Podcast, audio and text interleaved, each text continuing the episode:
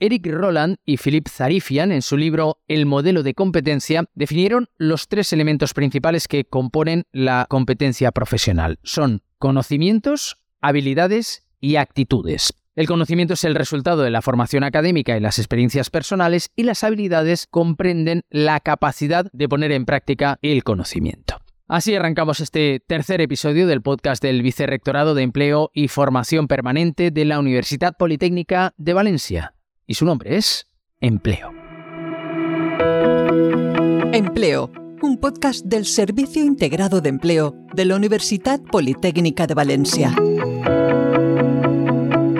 En esta edición de empleo vamos a hablar mucho de habilidades porque nos vamos a referir al programa Skills Up impulsado por el Vicerrectorado de Empleo y Formación Permanente de la Universidad Politécnica de Valencia, que este año cumple además su tercera edición. Para hablar de él tenemos con nosotros a Malak Kubesi, que es jefa de sección de orientación, formación y empleo. ¿Qué tal? Muy buenas. Hola, ¿qué tal, Rafa? y a Merche Lillo, técnico de empleo en el Vicerrectorado de Empleo y Formación Permanente. ¿Qué tal, Merche? Hola, buenos días. Bueno, pues vamos a hablar en primer lugar de esas eh, habilidades, las habilidades eh, que favorecen la empleabilidad. Voy a preguntar por vuestro punto de vista cuáles son las habilidades que debería desarrollar un estudiante que en estos momentos esté muy cerca de ser empleable o esté pensando ya en el mercado laboral. Venga, Merche, dispara. Pues efectivamente, los estudiantes... Eh, como bien has dicho, adquieren el conocimiento con el grado que están estudiando, con el máster que están estudiando, y lo que tienen que potenciar a la hora de, de enfrentarse al mercado laboral son sus habilidades. Estas habilidades eh, pues las adquieren a lo largo de los estudios, a través de las prácticas en empresa, las adquieren a través de la participación en muchísimas actividades que promueve la Universidad Politécnica de Valencia, pero desde el Vicerrectorado de, Empleo nosotros también apostamos para que estas habilidades eh, pues afloren en nuestros estudiantes. ¿Qué peso tienen esas habilidades, eh, que en la empleabilidad de los estudiantes, de las personas en definitiva? A ver, es una cuestión mm, de, lógica. Yo prefiero trabajar con una persona normal, que tenga unas habilidades normales, a trabajar con una persona que tenga un expediente maravilloso, pero que igual no sepa gestionar la incertidumbre o no sepa mm, controlar el tiempo de trabajo o, en fin, las habilidades es lo que hace cómodo el trabajo, no solamente ya el conocimiento, sino hace cómoda la convivencia en una empresa. Y las empresas cada vez más buscan personas, no solo profesionales, las personas son las que tienen esas habilidades. O sea, para mí el peso no te diría que es 50-50, te diría incluso que tiene mucho más peso unas buenas habilidades y Dios me perdone, que un buen expediente académico. Claro, porque quizá las habilidades muchas veces se están eh, dejando de lado, no se les está poniendo en el imaginario colectivo el peso que, que tiene, ¿no? Eh, el expediente académico, los conocimientos. Hombre, yo creo que esto se da por sobreentendido que hay que estudiar y hay que, y hay que prepararse. Y seguramente que vamos a tener que seguir estudiando durante toda la vida. ¿eh? Es un aviso también para los estudiantes. No penséis que cuando terminéis vuestra titulación vais a dejar de estudiar, porque las cosas cambian y estamos en un mundo en el que todo cambia muy rápido y hay que seguir formándose. Y yo creo que esto ya lo tenemos claros um, todos. Últimamente se ha hablado mucho de la actitud, ¿no?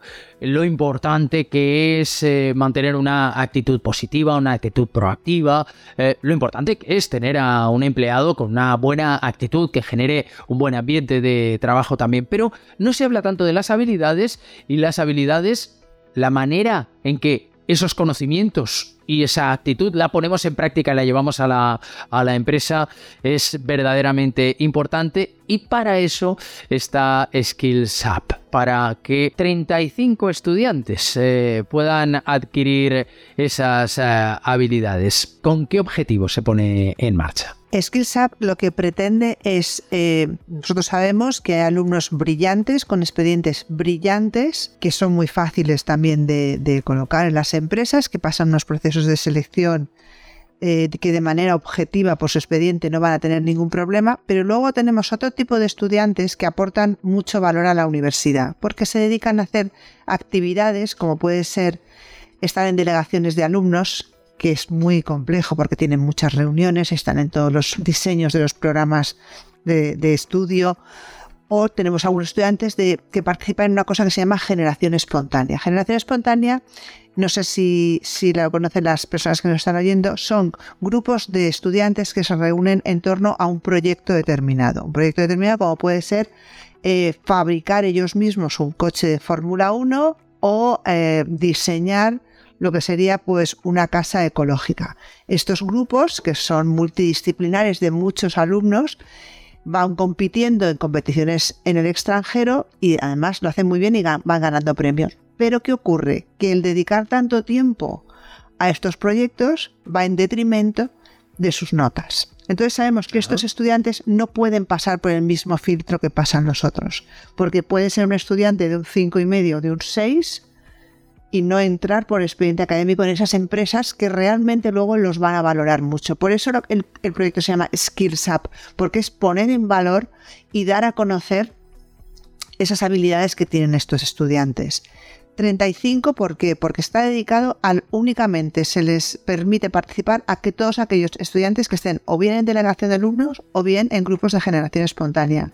Este año no recuerdo, Merche, cuántos se han apuntado, 400, 400. o así. 400. 400. Hay un proceso de selección muy, muy, muy duro y pasan el número que te has dicho, 35. 400. eh, es eh, la edición en que más estudiantes eh, se han inscrito. Esta es la tercera. Esa es la tercera, yo creo que sí, pero siempre muy similar. 350, 400 ha sido el número de, de inscritos. En la primera edición se hizo una selección de 20 estudiantes, luego ampliamos a 30 en la segunda edición y en esta tercera edición 35. Creemos que el número hemos acertado. A la tercera va la vencida y creo que el número ha sido, ha sido muy positivo tanto para las empresas como para los estudiantes que han participado. Ah, en definitiva, es una formación muy interesante para Claro. los alumnos y que ellos también eh, valoran.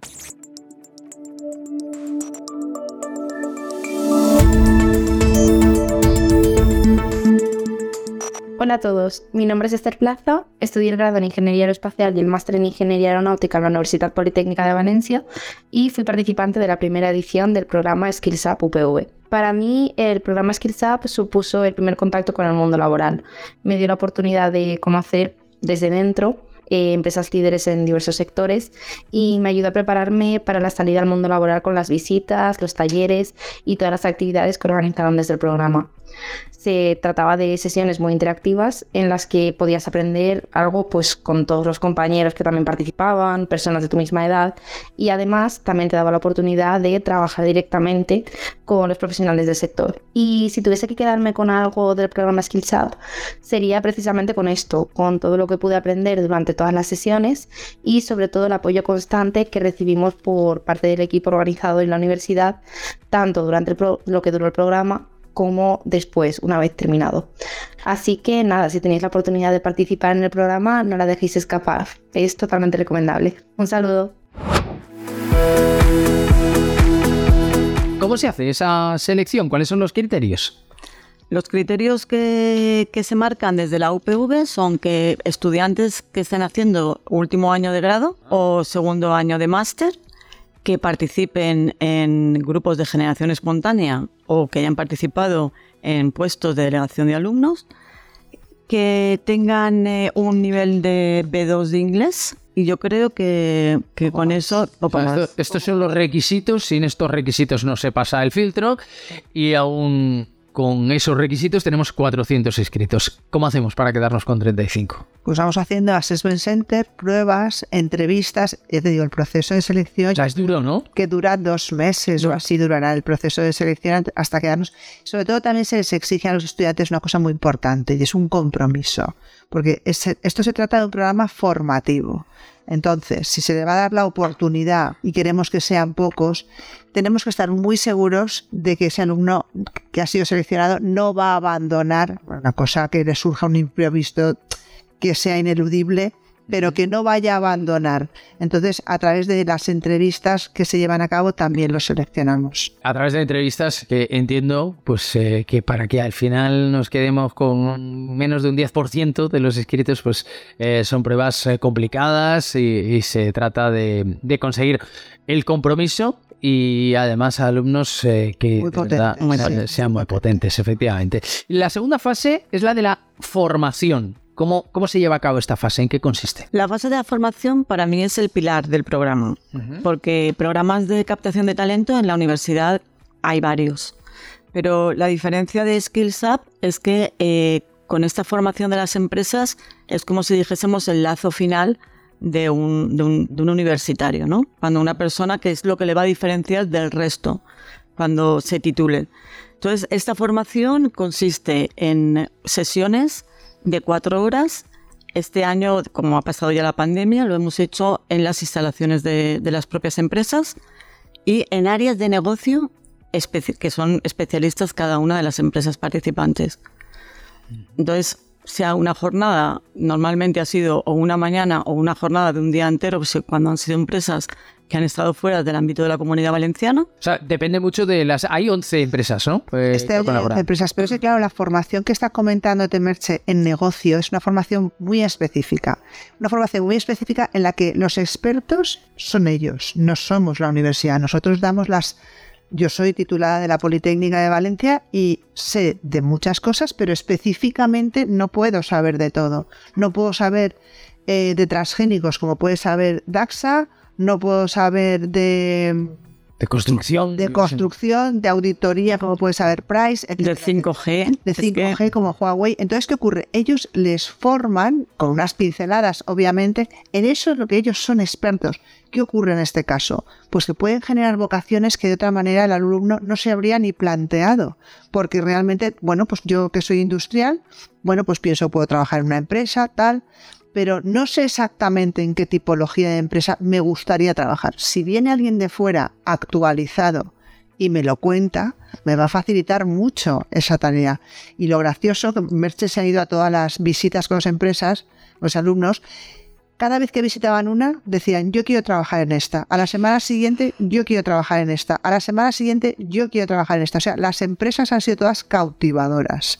Y ellos querían trabajar en todas las empresas a las que han ido porque mm, las empresas en ese aspecto están más actualizados que nosotros. Nosotros tenemos el conocimiento, ya te digo, la base, pero claro, el entorno exterior corre mucho más deprisa porque si no el mercado se los come. Entonces está muy actualizada la información. Bueno, es importante también que programas como este estrechen ¿no? ese, camino, ese espacio entre la empresa y la universidad y que los eh, estudiantes pues vean efectivamente cuál es la aplicación práctica de sus conocimientos y actualicen además esos conocimientos. 11 empresas. Merche ha estado en todas ellas y dices que los eh, alumnos eh, salían de cada una de ellas pensando en esta es la mía, ¿no? Al final también ellos han obtenido un conocimiento muy actualizado y muy amplio de áreas muy diferentes, ¿no? Efectivamente, la verdad es que eso yo creo que es el éxito de, de, este programa, por lo menos yo lo veo que se les abre un, camino de oportunidades que ellos durante la carrera no la habían visto. Las salidas profesionales, la verdad es que en algunas carreras está como muy clara, pero el mercado laboral de hoy en día no es nada claro. Entonces yo creo que este programa ha aportado toda esa infinidad de salidas profesionales que desde la universidad ni siquiera se habían contemplado. Y yo ahora pues creo que, que el programa Skills Up ha aportado esta, pues esta, esta visión más amplia de todo lo que nuestros estudiantes de la Universidad Politécnica pueden, pueden hacer. Entonces, efectivamente, de cada empresa que iban, da igual que, sean, que fueran aeronáuticos, que fueran industriales, que fueran agrónomos, salían de allí maravillados con la posibilidad de hacer un montón de cosas e incluso si no, si no se las habían explicado y ellos las habían visto, se las proponían.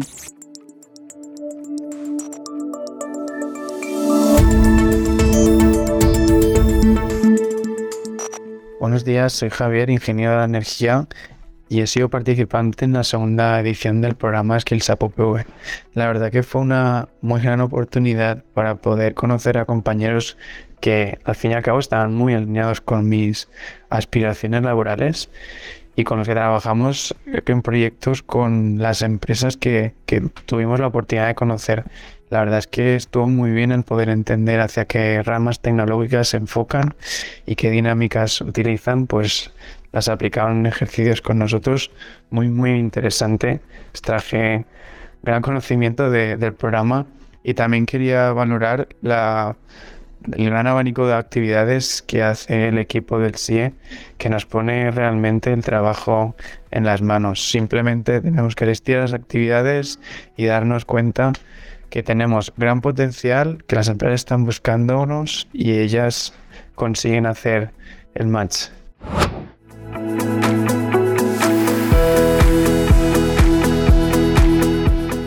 Cuando se tratan áreas tan diferentes y, asuntos tan específicos de cada una de, las empresas para estudiantes que decimos muchas veces no se habían planteado emplear sus conocimientos de esta manera. Estamos hablando precisamente de la manera en que los conocimientos se ponen en práctica y por tanto estamos hablando de habilidades. Pero lo que también estamos consiguiendo es que sean conscientes de que hoy existen esas oportunidades en Airbus, en Capgemini, en esas empresas, pero seguramente también estamos construyendo, estamos poniendo unos pilares que sirven para que los estudiantes sean conscientes de que hay otras oportunidades, otras posibilidades que se abrirán en el futuro y algunas que se cerrarán, ¿no? Sí, sí, probablemente sí. Además, ten en cuenta una cosa, las empresas están siendo tremendamente generosas porque están dando una formación de negocio a gente que probablemente la titulación mucho no tiene que ver. He puesto el ejemplo de DAXA, por ejemplo, que bueno, un agrónomo lo puede entender perfectísimamente, pero un aeronáutico quizá no tanto. Entonces, ellos han adecuado esa formación al lenguaje que puede entender cualquier tipo de persona tecnóloga. Entonces, mm, han hecho un esfuerzo un esfuerzo por aproximarse a la universidad, un esfuerzo mm, para que nuestros estudiantes, sean cual sean las titulaciones que estudien, los puedan entender. Y ya te digo, está clarísimo que el mundo está cambiando, pero, pero de una manera bestial. Ya no, dentro de unos años ya no va a ser el médico, el arquitecto, el no, no, eh, van a haber puestos que desconocemos por completo. Y puede que, ¿por qué no? Un aeronáutico acabe trabajando en una empresa de alimentación si tiene que dedicarse a la parte de alimentación espacial. No lo sé. Quiero decir, todo va a fluir mucho más. Y seguramente eh, nos encontraremos, no sé si algunas de estas empresas u otras, que hoy se dedican a la alimentación y pasado mañana puedan acabar dedicándose a la aeronáutica, pivotando, ¿no? Eh, quizá esa es una formación también que están recibiendo esos alumnos y que es importante. Ese es eh, el segundo paso, el segundo peldaño de este programa, el de la formación, pero hay una tercera fase, que es la de matching. ¿En qué consiste? Durante toda la formación, las personas que han ido formando a estos alumnos han sido siempre gente de negocio. Pero en el matching creemos que es importante que vengan las personas de recursos humanos para que conozcan a estos chicos. Entonces se les plantea un reto, el matching consiste en un reto que van resolviendo por etapas, se lo pasan todos muy bien, tanto empresas como, como estudiantes, y al finalizar que hay pues un networking. He de decirte que los alumnos que estuvieron haciendo el matching la semana pasada, creo, ya hay algunos de ellos que van a firmar el contrato con estas empresas. Porque mientras tú les estás formando, por las preguntas simplemente que te hacen, ya sabes que esa persona te interesa, le interesa a tu empresa y los van captando. Hay veces, este año hemos tenido suerte y no, hemos conseguido que no se nos descapitalizara el proyecto, pero el año pasado tuvimos la, curiosa situación de que a medida que iban a una empresa, las empresas los contrataban. Entonces decíamos, esto no puede ser. Claro, no puedes que vengan seis o que vengan treinta y se queden seis aquí. Tienen que acabar toda su formación. Entonces, este año hemos tenido un compromiso y todo el mundo se ha portado muy bien y hemos esperado hasta el final para que en el matching todos se conozcan.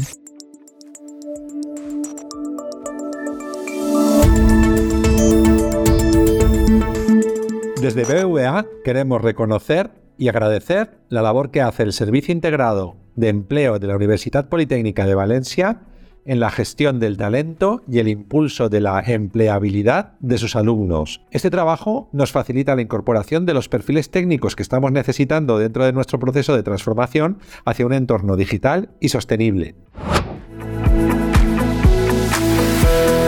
Es un reto ¿eh? importante en, en, general en la Universidad Politécnica y seguramente desde vuestro vicerrectorado más todavía, porque seguís formando a los estudiantes, les abrís caminos de empleabilidad, pero estamos en este momento en una situación en que, bueno, es eh, tan estrecho ese camino en que eh, los estudiantes encuentran tan rápido trabajo que vuestro reto es que se sigan formando. Les recomendamos a todos que finalicen. La vida es muy larga, tienen que acabar sus estudios. Entonces no hay que ser em, tener luces cortas, hay que tener No. luces largas. Ni prisa, ni prisa. Efectivamente. No, yo creo que, que para nada. Los estudiantes de esta, de, de esta, bueno, de esta edición son todos de último curso. Ellos recién terminan, claro, recién titulados, pero ellos terminan. Y la formación que desde el vicerrectorado seguimos potenciando es una formación permanente que esa va a durar toda la vida. Entonces, en esa eh, tienen que estar trabajando. Es una formación que, pero lo que es la formación académica, desde estos programas que nosotros lanzamos del vicerrectorado, no, no tienen peligro. El estudiante termina, se titula, y más porque las empresas también quieren a, a ingenieros, no, no quieren tampoco ataduras de que me queda el proyecto, no.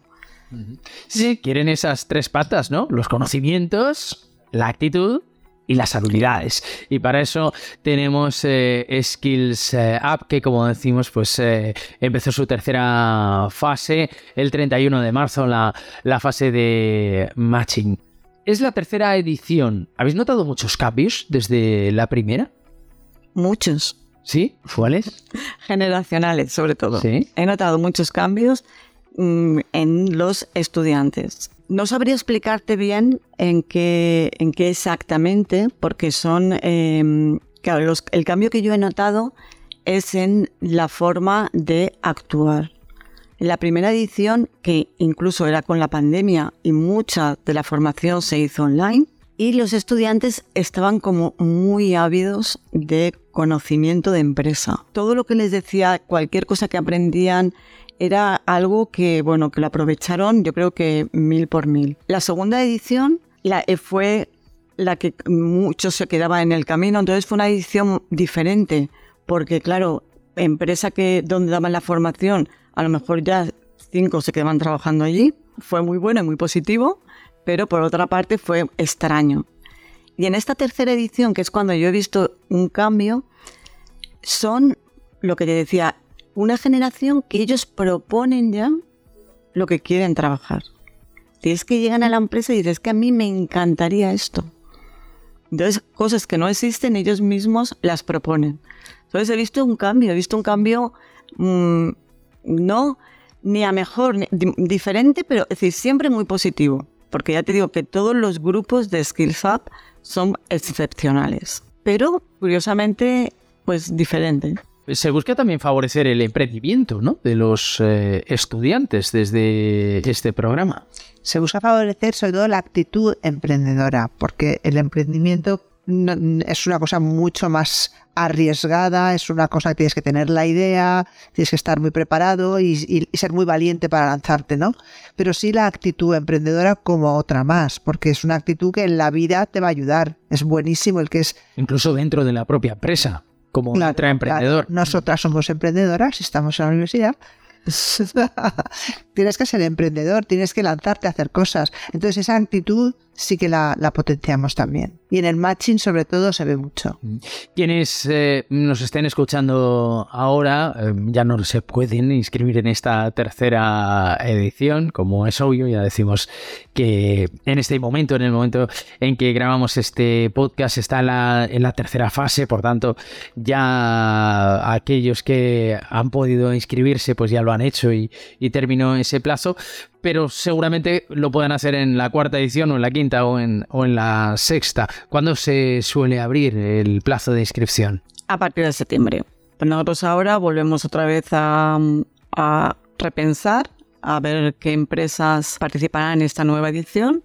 vemos lo positivo o algo que no sea tan positivo de esa edición anterior para entre todos lo ponemos en común y, a partir de septiembre se vuelve a lanzar la, inscripción para la cuarta edición de Skills. O, quién sabe, igual nos están escuchando 10 años después de que hayamos grabado este podcast y estamos ya por la decimotercera, ¿no? Eh, Lo que pasa es que, claro, también ten en cuenta que muchas empresas se tienen que quedar fuera porque no podemos dar formación durante meses y meses porque el alumno tiene clases.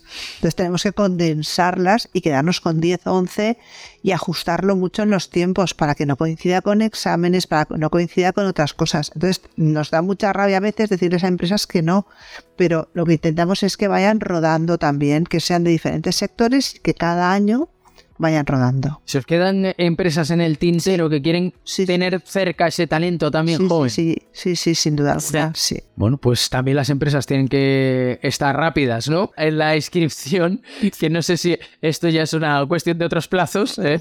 pero, pero también se pueden dirigir. Cualquier empresa que tenga una propuesta se dirige al vicerrectorado y os lo plantea, ¿no? Por supuesto. Pues Skills Up, eh, yo creo que es algo verdaderamente interesante y que los eh, alumnos necesitan y mucho y que las empresas también necesitan, por supuesto.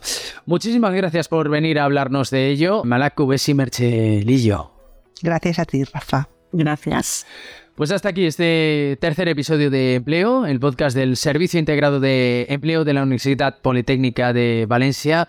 Recuerda que puedes suscribirte en las principales plataformas de podcast.